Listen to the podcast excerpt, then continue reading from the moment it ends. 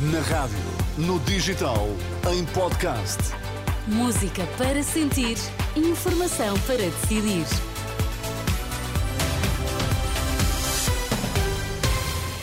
Notícias na Renascença, títulos em destaque. Liliana Monteiro, bom dia. 147 pessoas detidas em dois dias pela GNR na Operação Natal. Comunidade Vida e Paz preocupada com a viabilidade do projeto de ajuda aos sem-abrigo. Olá, bom dia. A Operação Natal da GNR fiscalizou mais de 17 mil condutores em dois dias.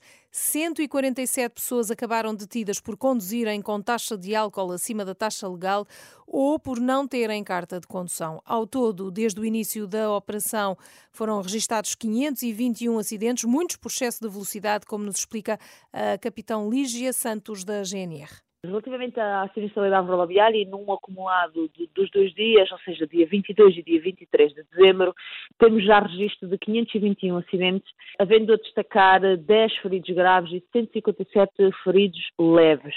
Relativamente a contornações, continuamos a verificar um registro do maior número de contornações que dizem respeito ao excesso de velocidade, 3.684 contornações rodoviárias registadas e detectadas nestes dois dias, das quais 1.305 são por excesso de velocidade. Destacaremos ainda as 327 infrações registradas por falta de inspeção periódica obrigatória e as 121 por falta ou incorreta utilização de cinto de segurança ou sistema de retenção para crianças. Uma operação para já sem eh, vítimas eh, mortais, a registrar 10 feridos eh, graves. Dificuldades financeiras colocam em risco a existência da comunidade Vida e Paz. Esta que é uma das associações mais antigas que trabalha diretamente com os sem-abrigo.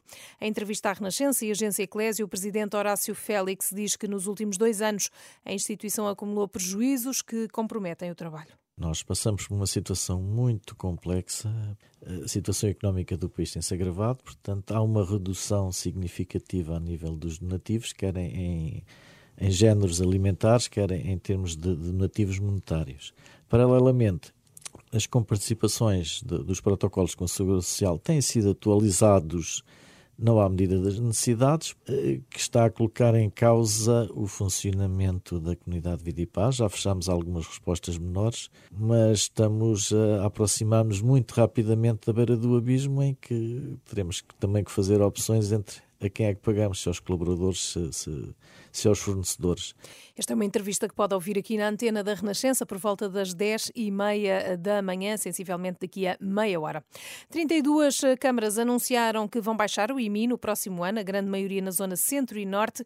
Já comunicou à autoridade tributária quais os impostos que vai cobrar no próximo ano. Segundo o Correio da Manhã, por exemplo, Lisboa e Coimbra continuam a cobrar a taxa mínima, o Porto vai manter os valores deste ano, já Faro e Setúbal estão entre aqueles que vão vão baixar o imposto. Oito soldados israelitas foram mortos em Gaza, elevando assim para 154 as perdas em combate, publicadas eh, desde o início da incursão terrestre a 20 de outubro. As tropas israelitas estão, entretanto, a abandonar o campo de refugiados de Nur-Sam, na, cidade, na Cisjordânia ocupada. Al Jazeera afirma que foram partilhados vários vídeos em plataformas palestinianas que mostram os veículos militares a retirarem, a retirarem-se dos campos.